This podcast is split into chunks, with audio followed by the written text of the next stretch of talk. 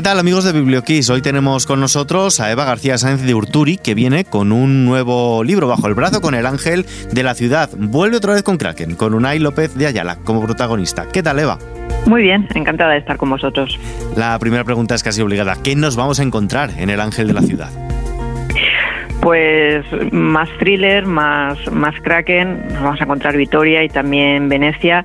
Y, tres casos, tres investigaciones paralelas, una, una en Vitoria, en la almendra medieval, en una librería de viejo y, dos investigaciones en Venecia, en, en sendos palacios venecianos que, que arden y después pues todo se entremezclará ahí y, y acabará trenzándose.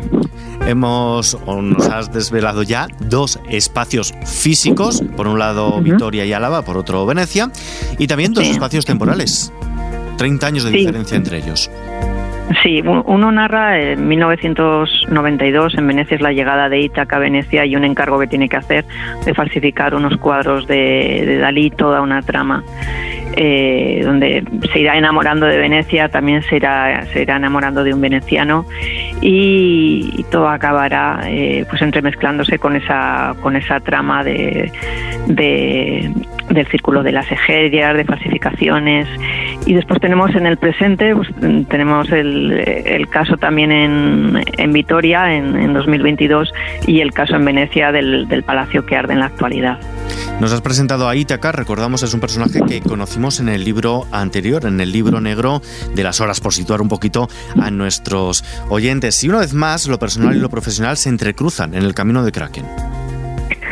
Sí, porque Ítaca Espósito fue un, fue un personaje que, que enseguida enseguida se convirtió en una de las favoritas de toda, de toda la saga de Kraken, porque fue una niña que creció en, en Vitoria, en, en, la Veracruz, eh, como, como huérfana, una niña con talento, una niña con altas capacidades, que tenía el talento de, de poder, de poder copiar cualquier pintura y, y, que es explotada desde niña por las, por las monjas. ¿no?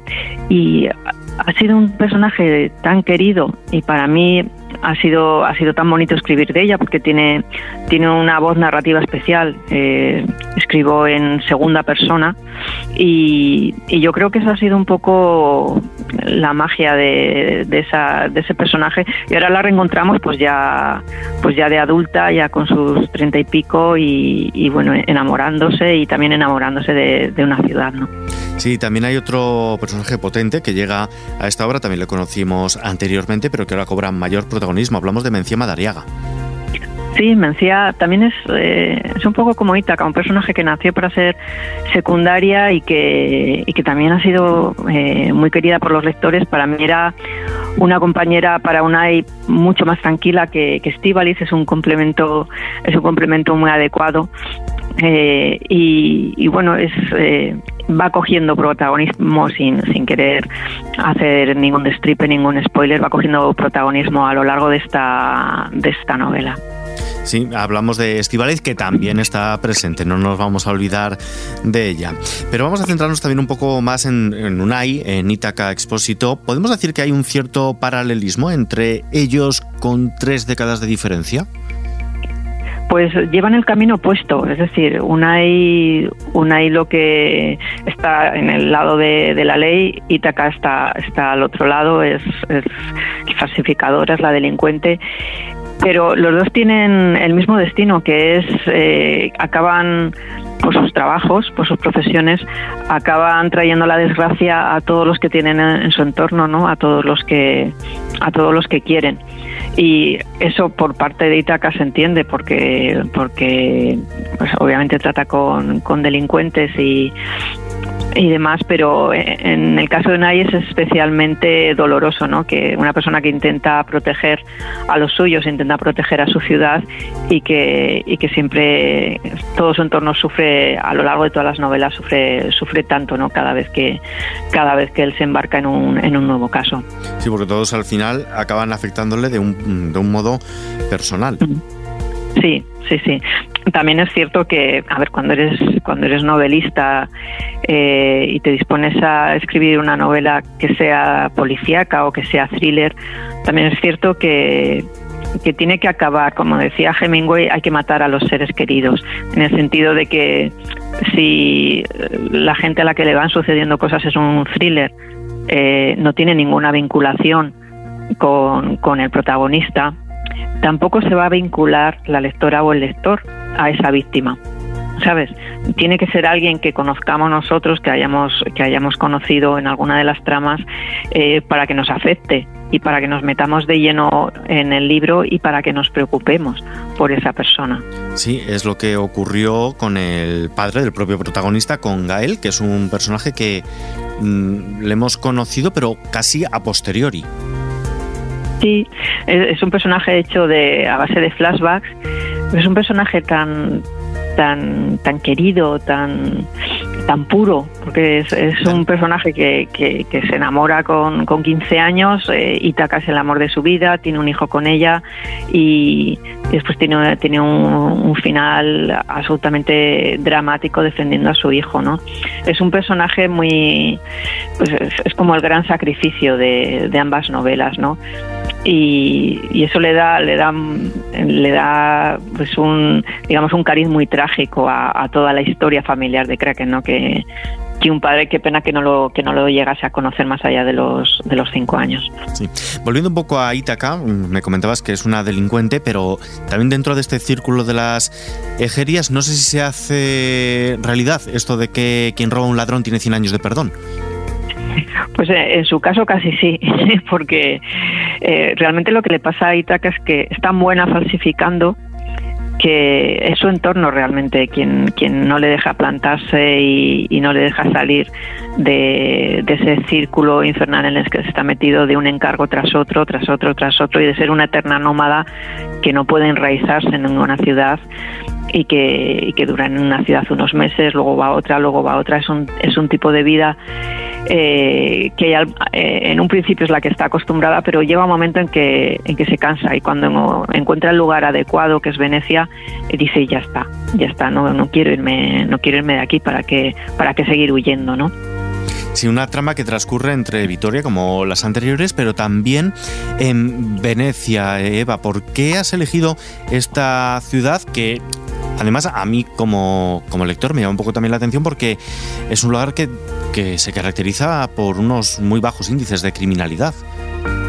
Sí, es cierto. Por suerte, ¿sabes lo que pasa? Que, que Venecia es muy difícil delinquir ahí en la práctica porque porque por la tiene una arquitectura de la ciudad. Claro, es eh, por la propia geografía. Tiene forma de pez, es una, una isla ganada al mar. Es apenas una, una península, con lo cual eh, no se puede salir más que por una carretera y, solo tiene además dos carriles. Y entonces, quien delinca ahí tiene que irse en lancha y si tienes lancha, tienes permiso de lancha, eres veneciano. Entonces está, estás más que eh, claro, quiere decir que, estás más que más que controlado por la policía. Por eso, en la práctica, en Venecia hay, muy pocos delitos, sobre todo delitos de sangre no hay. todo lo que hay son, son pequeños robos y además están controladísimos, ¿sabes? Pero, pero sí que se da Venecia por, eh, por el tema, me preguntabas el por qué Venecia, ¿no? Pues en el caso de mis novelas siempre es la trama la que me lleva al escenario. Y la trama la trama, obviamente, es una trama que tiene que ver con la falsificación. En el caso de la anterior novela, del libro negro de las horas, tenía que ver con la falsificación de libros antiguos, con la bibliofilia. Y esa trama me llevó a las librerías de viejo de, Vitoria, pero después obviamente me tuvo que llevar al barrio de las Letras de Madrid, que es donde está el epicentro nacional de las librerías de viejo y del negocio de la bibliofilia. Y en este caso, que quería que Ítaca siguiese falsificando y que no fuesen libros, sino que fuesen lienzos, pues la trama es la que me llevó realmente a Venecia, porque Venecia es que es un auténtico museo al aire libre, está repleto de pequeñas y grandes galerías, eh, cada palacio por dentro está decorado con cientos de, lienzos y de, obras de arte y, era muy fácil para mí eh, poder elegir entre muchos escenarios y eso me lo daba Venecia. Sí, además tu, tu forma de escribir, tu literatura, todo lo que conocemos especialmente la con Kraken como protagonista, siempre ha estado muy salpicada con mitos, leyendas, con el folclore vasco, que los lectores agradecemos mucho que nos, nos lo inculques y nos lo enseñes, pero esta vez haces lo propio también con leyendas puramente veneciadas, por ejemplo, con el puente de, Rialto. ¿Cómo ha sido ese proceso de, de investigación, de documentación? Pues a base de muchos viajes a Venecia, eh, iba con una con una trolley vacía porque me conozco y, visitaba las, las, librerías, las que están en los barrios, allí se llaman Sestieri, que están más, más lejos de Gran Canal, los que los que los que caminan los propios venecianos y allí en las librerías iba hablando con los libreros hay mucho libro de Venecia, pero mucho libro turístico. Yo quería libro más, más etnográfico, que tuviese más que ver con, el folclore propio, con las tradiciones orales. Entonces me, me, iban aconsejando, yo me iba llevando libros, más libros, más libros en cada viaje. Luego llegaba a casa, me los estudiaba, eh, miraba los escenarios, investigaba esas, esas leyendas, después volvía y hacía más, más recopilatorio y y a la vez ya iba hilando fino, iba diciendo, bueno, pues esta es la casa, en este barrio, en este en esta calle, en exactamente aquí quiero que quiero que viva Ítaca.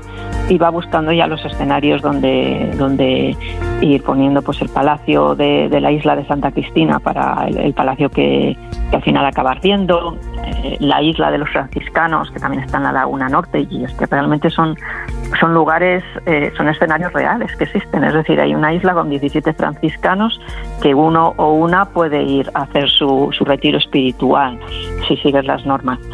Y hace siete oficios al día. Pero eh, con cada viaje que iba haciendo a Venecia, pues más iba sabiendo, más iba conociendo y, y de estas, de estas leyendas orales que, que comentas, es curioso que había muchas que tenían que ver con puentes y con diablos. A veces con diablos, a veces con estregas, que son las brujas allí o las de Fana. Pero me pareció que esa parte que tenía un poco de Mefisto, ¿no? De, de, de, comprar el alma a cambio de, algo, el alma de los venecianos, me parecía que, estaba muy bien para, ambientar un, thriller.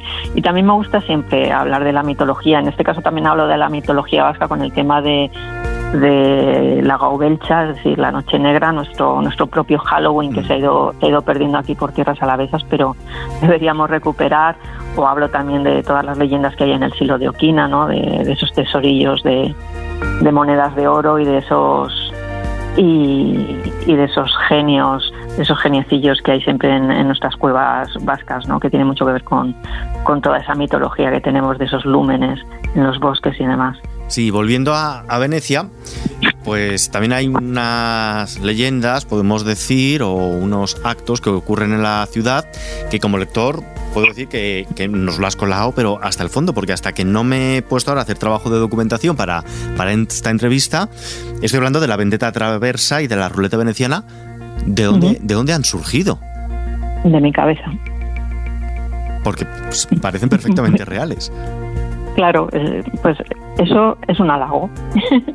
Quiero decir eh, que, el lector no sepa lo que es una, no pueda distinguir entre lo que es una leyenda que sale en los libros y, una leyenda que me he inventado yo, eso significa que lo he hecho muy bien. Entonces, a veces cuando, cuando un periodista me hace esta pregunta y dice, ay, pero no existe el círculo de las ejerias, tal, ¿en quién te has, en quién te has inspirado? En nadie, algo totalmente inventado, totalmente ficción. Y lo de la vendetta travesa también, y lo de y lo de la, la roleta veneciana también. Pues me encanta, que la gente piense que existe o que me he inspirado en algo. Porque para mí es un halago, quiero decir, es un halago a, mi imaginación y a, un buen hacer como, como escritora, como novelista. Volviendo un poco a los protagonistas de la novela, tenemos que hablar también del gran antagonista, en este caso es Calibán. ¿Vamos a llegar a empatizar en algún momento con él? Yo creo que no. Eh, algo que he procurado con, Calibán, tanto en esta como en la anterior novela, eh, es lo contrario que cuando con el silencio de la ciudad blanca o con los ritos del agua, eh, con esos asesinos explicaba su infancia y, mucha gente empatizaba con ellos. Es como te doy una explicación de por qué acaban siendo monstruos. Y, después cambié, después dije, no, no, ya está bien de de, bueno, poner que porque un asesino en serie ha tenido su trauma infantil se ha convertido en esto. Pues estoy blanqueando y estoy justificando y estoy normalizando que, bueno, si ha habido un abuso, si ha habido un maltrato, si ha habido un trauma, eh, después esta persona puede acabar en asesino en serie. No quería justificar, ¿sabes? Sí, Entonces, no, quiero... que la maldad pura realmente existe. No, más que eso, fíjate, no es eso. Es un tema de que mucha gente sufre traumas, mucha gente es maltratada, mucha gente es abusada en su infancia. Y no tienes por qué acabar eh, siendo tú un asesino en serie o siendo alguien que abusa de los demás o que maltrata a los demás. Y esto es algo, una, una constante, un mantra que repito en muchas de mis novelas, tanto en la de los longevos como, como en las de la serie Kraken, que es, existe una cadena de violencia que se remonta al Paleolítico y cada uno es un eslabón. Cada uno que ha sufrido un maltrato, un trauma, un abuso de niño es un eslabón. Pero es que cada uno tiene el potencial y tiene el poder de decidir. Si paras la, si paras la, la cadena de violencia en ti, y las siguientes generaciones no tienen que sufrirla o si tú la continúas. Entonces, yo creo que tiene que ver más con el poder de decisión, no con explicar al monstruo. En esta ocasión tenemos como grandes secundarias de lujo, podemos decir, como coprotagonistas femeninas a Ítaca, Mencía, también aparece Estivaliz, pero a quien vamos a echar un poco de menos es a Alba. ¿Por qué has decidido dejar a este personaje un poco al margen de la historia? Pues que vamos a hacer muchos, muchos spoilers, si hablamos, si hablamos de eso. Eh, yo eh, te, lo digo porque simplemente por estos 10 días que lleva la, novela, eh, es cierto que los lectores y las lectoras que llevan toda la serie de Kraken se enfadan mucho si, si, vamos destripando. O sea, una cosa es que hablemos de la novela, otra cosa es destripar tramas y ir contando. Si alguien que está leyendo la novela o se pone a leerla, está escuchando esto, mm, ya va a estar alerta ¿sabes? Entonces es un poco echar por tierra todo ese trabajo. Vale, este libro es la continuación argumental del anterior, del libro negro de las horas, a su vez continuación también de la trilogía de la ciudad blanca, y aunque lo ideal sería leer la saga pues de principio a fin, para aquellos que comiencen por, por el final, por el momento, ¿qué han de tener en cuenta?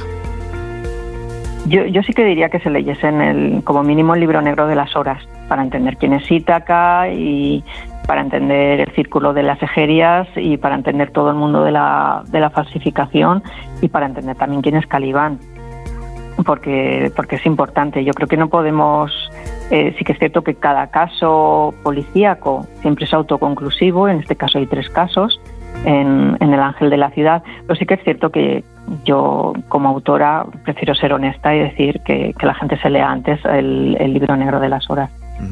Además, otros personajes que aparecen aquí en esta novela tienen por apellido Escarpa.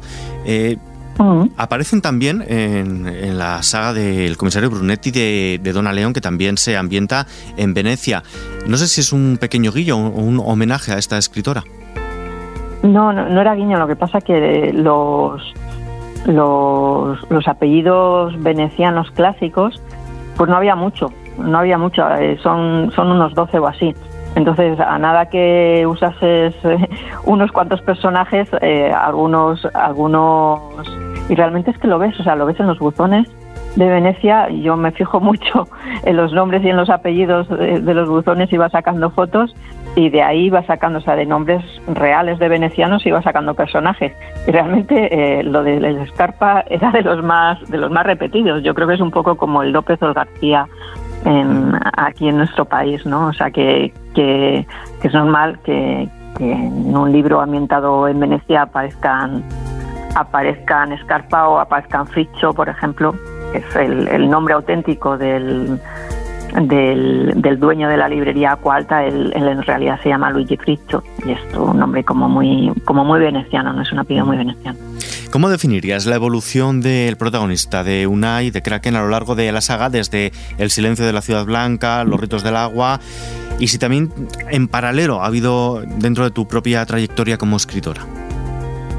Pues yo creo que Kraken ha ido evolucionando, sigue siendo una persona muy obsesiva, pero ahora eh, la vida y las circunstancias le han ido haciendo muy consciente de que, de que esa obsesión tiene, tiene sus peligros y de que, y de que se está llevando por delante muchas vidas y muchas relaciones. Eh, pero aún así, pese a, pese a esos esfuerzos por, por dejar de, ser de ser chaña, eh, luego está ese, ese, grado suyo de responsabilidad. Eh, obviamente, tú ya sabes que si a nadie le dicen que, que su madre puede estar eh, puede estar ardiendo en un palacio veneciano, no se va a quedar en Vitoria de brazos cruzados. en eso, eh, en eso Unai tiene, tiene esa esencia de, necesita proteger, necesita eh, tiene un poco el síndrome del salvador, ¿no? De, que necesita salvar a, todo el entorno al que quiere. Por lo demás, yo creo que, es menos impulsivo que, antes, cuando empieza el silencio de la ciudad blanca, menos impulsivo, es menos intenso y, tiene, más capacidad de, contemporizar un poco los, los acontecimientos. Los lectores que ya han devorado este libro, me comentabas que lleva ya una, un par de semanitas en, en, las librerías, seguro que están pidiendo ya más de ti, no solo de Kraken, sino de ti como, como escritora. Eva, no sé qué proyectos tienes ahora en mente de cara a futuro, si son nuevas historias con Kraken o intercalarlo con otras, como hiciste con Aquitania, la valedora del Premio Planeta. Pues siempre que me, que me preguntan por, por proyectos futuros, eh, es cierto que nunca puedo hablar en el sentido de que cuando, cuando ya cada tienes el privilegio de que cada novela que escribes va a ser eh, un gran lanzamiento para la editorial, eh, pues eh, siempre son secretos de Estado. Detrás, hay, detrás obviamente, hay, hay, un silencio que no puedes, no puedes hablar en una entrevista o en un podcast y, decir lo que no se puede decir, ¿no? Entonces siempre me preguntan cuando saco un libro, ¿y, lo siguiente? ¿Y qué es esto y qué lo otro? Claro, jamás puedo, jamás puedo salirme de ahí, ¿no? De, mi baldosita y, no puedo no puedo hablar ni puedo decir qué será, qué será lo próximo. Bueno, pero quizás sí que me puedas contar, no sé, ¿qué libro te estás leyendo mm. en este momento o qué libro nos quieres recomendar? Pues mira, ahora mismo estoy con, con Delfín de Vigan, eh, Los Reyes de la Casa, que me está gustando mucho. Habla de los peligros de, lo, que llaman el VSing, es decir, el, exponer a los menores, a los niños pequeños en las, en las redes sociales. Está escrito en forma, el, género es thriller también, pero hay mucho, mucho. Está ambientado en Francia, habla de las leyes francesas, de cómo están ahora con el tema de, los niños youtubers, etcétera y es un thriller que está muy pegado a la realidad. O sea, que me está, me está gustando mucho porque hay una crítica social evidente hacia esos padres que, comparten demasiado la vida de sus hijos desde que están en desde que están en la cuna y no sé, me parece, me está pareciendo dentro de que la autora me encanta, eh, me está pareciendo muy interesante. Y ya estamos llegando al final y estamos en una emisora musical, la pregunta es obligada, ¿qué banda sonora le pondrías a El Ángel de la Ciudad? Pues yo le pondría un Hans Zimmer ahí muy épico. la que quieras, la de Time o Intention, la que quieras. Pues con ello nos vamos a despedir, Eva García Sánchez de Urturi. Muchísimas gracias por acompañarnos con El Ángel de la Ciudad, editado por Planeta, un nuevo libro de la serie de Unai López de Ayala de Kraken. Muchísimas gracias por acompañarnos. Muchas gracias a ha sido un placer.